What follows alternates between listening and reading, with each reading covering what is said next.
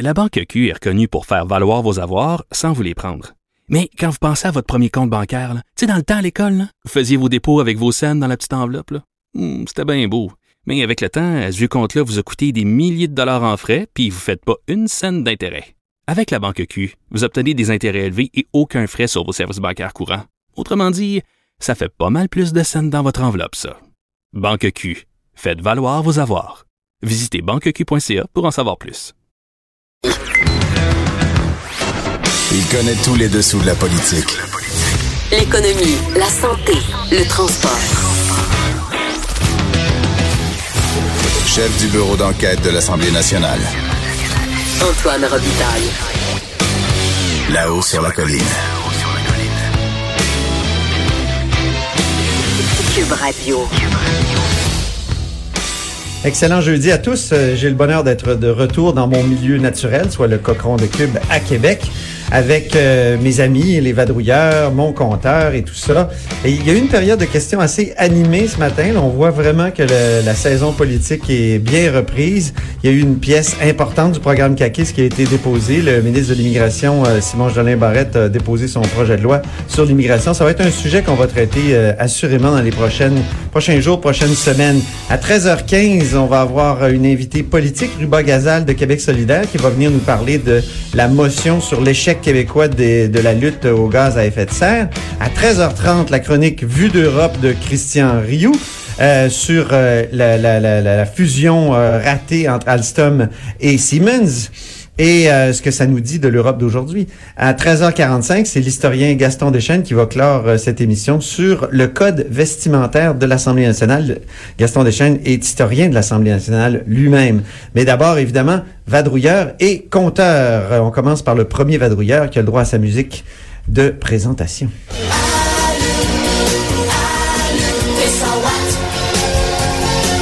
C'est Marc-André Gagnon qui est là, correspondant parlementaire du Journal de Québec, Journal de Montréal, et qui a toujours ses 100 watts très allumés, euh, surtout quand il est question de, de nominations qui ont l'air partisanes. hein. Oui, ben euh, j'avais écrit euh, là-dessus d'ailleurs. Oui, au mois de décembre. Exactement, puisque bon, c'était dans l'air la possibilité que la directrice de cabinet adjointe de François Legault soit nommée au poste de délégué du Québec à New York et ça a été finalement euh, confirmé donc euh, hier lors de la séance du Conseil des ministres. J'ai comme l'impression que euh, ce qui s'est passé avant les fêtes, c'est un peu comme si la, la, la CAQ avait voulu tester la température de l'eau advenant que cette nomination-là euh, soit faite. Il y avait d'ailleurs eu des critiques à ce moment-là des partis d'opposition et euh, ben on a vraisemblablement ou visiblement en tout cas repoussé la nomination donc à hier.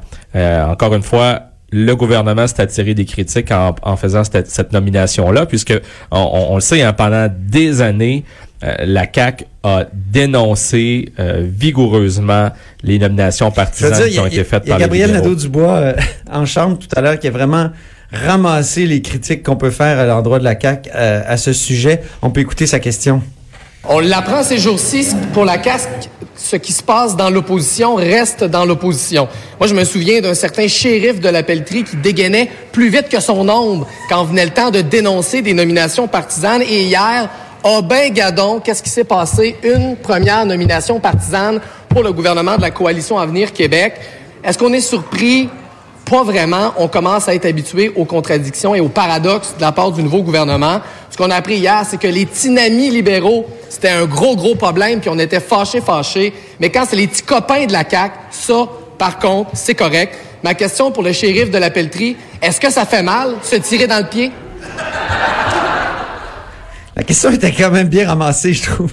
C'est finalement la ministre des Relations internationales, Oui, Nadine Nadine, Gi- Giraud, qui Oui. s'est levée pour euh, pour répondre. Et comme elle l'avait fait euh, hier, ben euh, elle a fait valoir la compétence de Madame Loubier.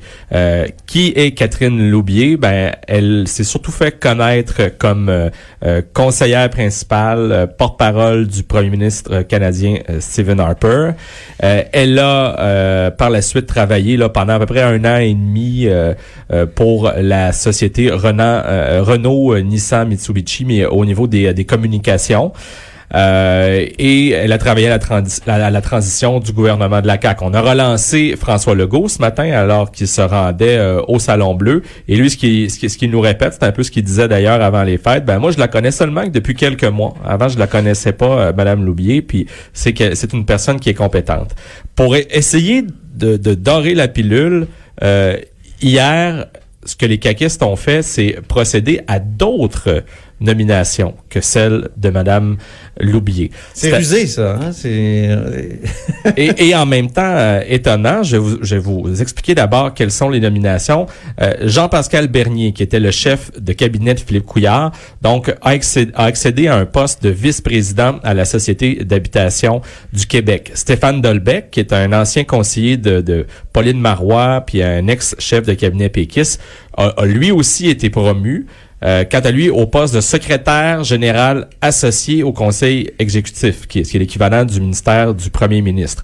Et c'est pas tout. Il y a Marc Rotto, qui est un ancien chef de cabinet de Jean Charest, qui a déjà été maire d'Aylmer, qui, euh, lui, euh, avait déjà un, un poste de sous-ministre aux affaires municipales, qui s'en va donc à l'environnement. Mais moi, je me souviens, pendant la campagne électorale, le 23 septembre dernier, on avait euh, rapporté dans nos pages que François Legault avait décidé de rompre avec cette tradition, voulant là qu'il y ait une espèce de poignée Surtout de proches... pour le chef de cabinet. Hein? Oui, c'est ça. Donc une espèce de poignée de proches collaborateurs du gouvernement précédent qui soient promus à des emplois supérieurs. Monsieur Legault disait que euh, c'était une façon de faire d'un autre siècle, et je cite. Euh, et ah il, trouvait que c'était quelque chose qui était qui, qui, qui, était matière à alimenter le cynisme. Alors ce matin, je lui ai demandé, Monsieur Legault, vous trouvez pas que toutes ces nominations-là Et sa réponse? Euh, ne, ne, sont pas matière à alimenter le cynisme. Et sa réponse était ben non.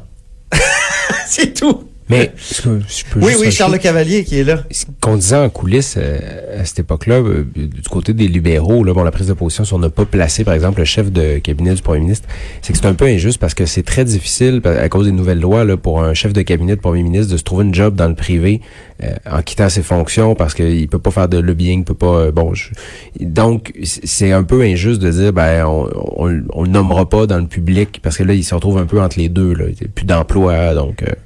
C'est ce qu'on disait. Puis, je me que quand Pauline Marois avait nommé euh, Chantal Landry, avait donc euh, des, des, proches collaborateurs de et collaboratrices de, de, Jean Charest, il y avait eu tout un tollé euh, à ce moment-là, notamment de la part de la CAQ qui était qui était outrée aussi. On peut remonter aussi loin que ça.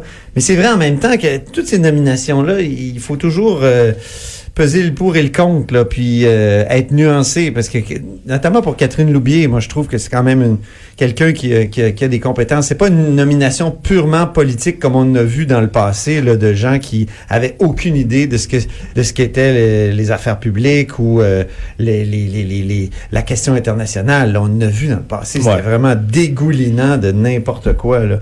Alors que là, quand même, c'est quelqu'un qui, euh, qui a assurément euh, des compétences. Mais, mais si je vous refais la lecture de ce que M. Legault avait dit le 23 septembre dernier, en fait, pendant la campagne électorale, il avait dit c'est fini les petits amis et tout mm. ça. Euh, il nous avait dit, moi je trouve que c'est dépassé, c'est une façon de faire d'un autre siècle, mais il avait quand même dit, aujourd'hui on nomme des personnes compétentes.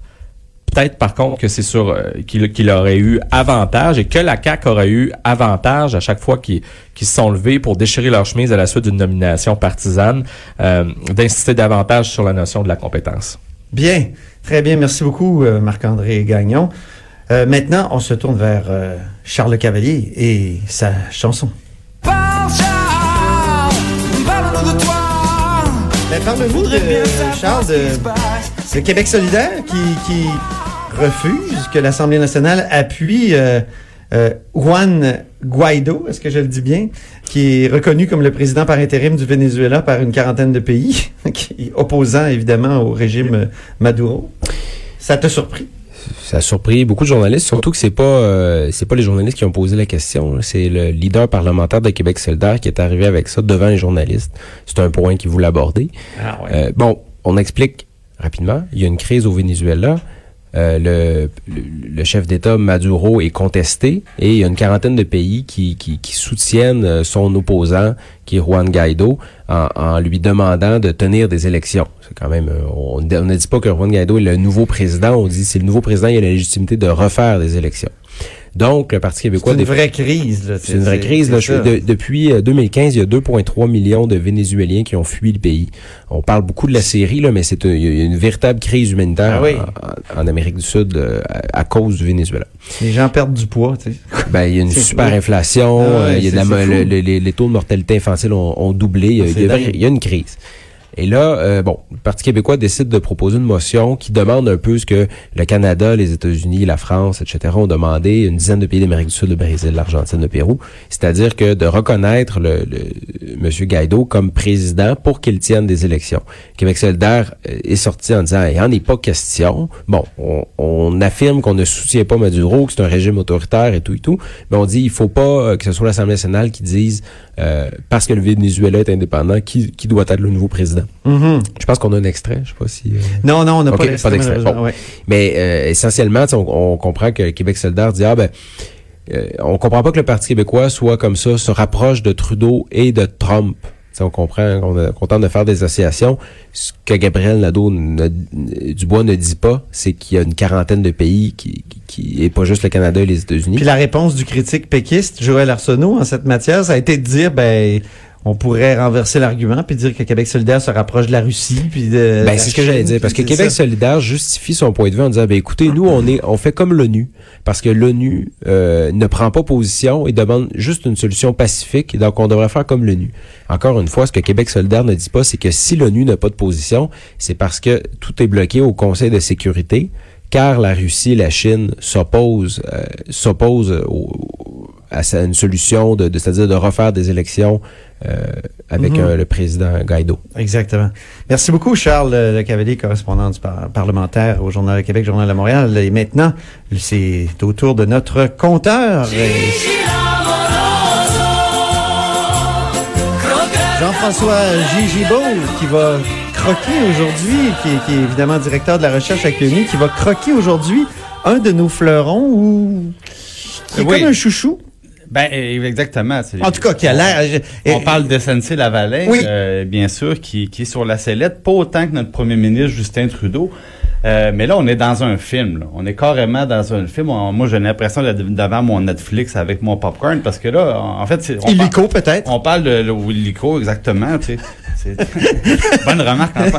Le- euh, parce que ce qui arrive, c'est que on, on parle ici d'une multinationale qui euh, est accusée d'avoir corrompu un régime étranger pour obtenir des contrats. Ils sont sous enquête Pendant longtemps. pendant une dizaine d'années, donc au, euh, du début des années 2000 C'est jusqu'au début des années 2010. Et évidemment, ils se font prendre. Ils se font prendre et euh, donc il y a des accusations. On s'entend qu'il y a des accusations criminelles qui soient, qui soient déposées, mais évidemment qui créeraient un tort à, à l'entreprise. Et notamment parce qu'il y a une loi fédérale qui stipule clairement que en cas de condamnation, il pourrait être exclu des marchés publics. Donc tous les contrats gouvernementaux, on parle de gros, gros, gros montants. Et euh, bon, là, il y a un petit peu le, le scandale, c'est que le, le Globe and Mail révèle qu'il C'est a, ça, c'est eu le un- Globe and Mail ce matin qui a il y a révélé eu un, un remaniement dernièrement par lequel la ministre de la Justice a été rétrogradée aux anciens combattants. Et euh, cette, cette dame-là avait publié une lettre un peu remplie d'amertume où elle parlait de protéger le système de justice de, de- de- des perceptions d'ingérence politique. Et là, ce matin, on apprend que euh, y aurait eu des pressions du bureau du premier ministre pour qu'il n'y ait pas, pour qu'il y ait entente hors cours, en fait, entre les procureurs du gouvernement et SNC-Lavalin pour euh, limiter les dégâts et les conséquences qu'aurait donc une condamnation euh, au niveau criminel. Bon, et M. Trudeau, évidemment, nie, nie complètement. Il a vraiment nié, C'est ouais. des allégations qui sont extrêmement graves. Euh, mais bon, évidemment, les, les suites seront intéressantes parce que euh, on- j'imagine que les gens du Globe and Mail, euh, avant d'écrire ça, étaient quand même, étaient quand même bien informés. Absolument, j'ai l'impression qu'ils ont deux sources. Et, et, et Oui, Justin Charles. Trudeau s'en est tenu à un script hein, dans sa réponse. Il Ouais. nie, mais Ouais. il nie pas. euh, Il faut, faut- faut voir les mots qu'il utilise. C'est sûr que ce qui est frustrant là-dedans, c'est que plusieurs avocats qui étaient passés de, qui étaient passés sur le message, je pense. c'est- sûr si SNC Lavalin c'est- c'est comment dire c'est livré à de la, de la corruption comme ça, c'est vraiment condamnable et tout ça. Mais on a comme l'impression qu'il y a d'autres compagnies à l'étranger qui font puis qui les pays sont pas euh, assez, euh, c'est-à-dire sont sont plus sans scrupules que que le Canada puis euh, le Québec et, Tout à fait, qui- bon, qui- évidemment, qui s'y livrent à ce genre de trucs. Mais soyons cyniques, je pense. euh, Ouais. Soyons cyniques. Soyons je pense que c'est moins grave quand une compagnie canadienne fait de la corruption à l'étranger, mais quand on fait de la corruption au Canada, là, c'est c'est moins drôle. Là, c'est moins drôle. ouais. Ouais, c'est ça. OK. Bon. Merci beaucoup, les, les vadrouilleurs euh, et le compteur. Merci. À, donc, à demain. Restez des notes après la pause. Ruba Gazal euh, est avec nous, député de Québec solidaire au sujet de la lutte euh, ratée du Québec contre les gaz à effet de serre. De 13 à 14. Là-haut sur la colline.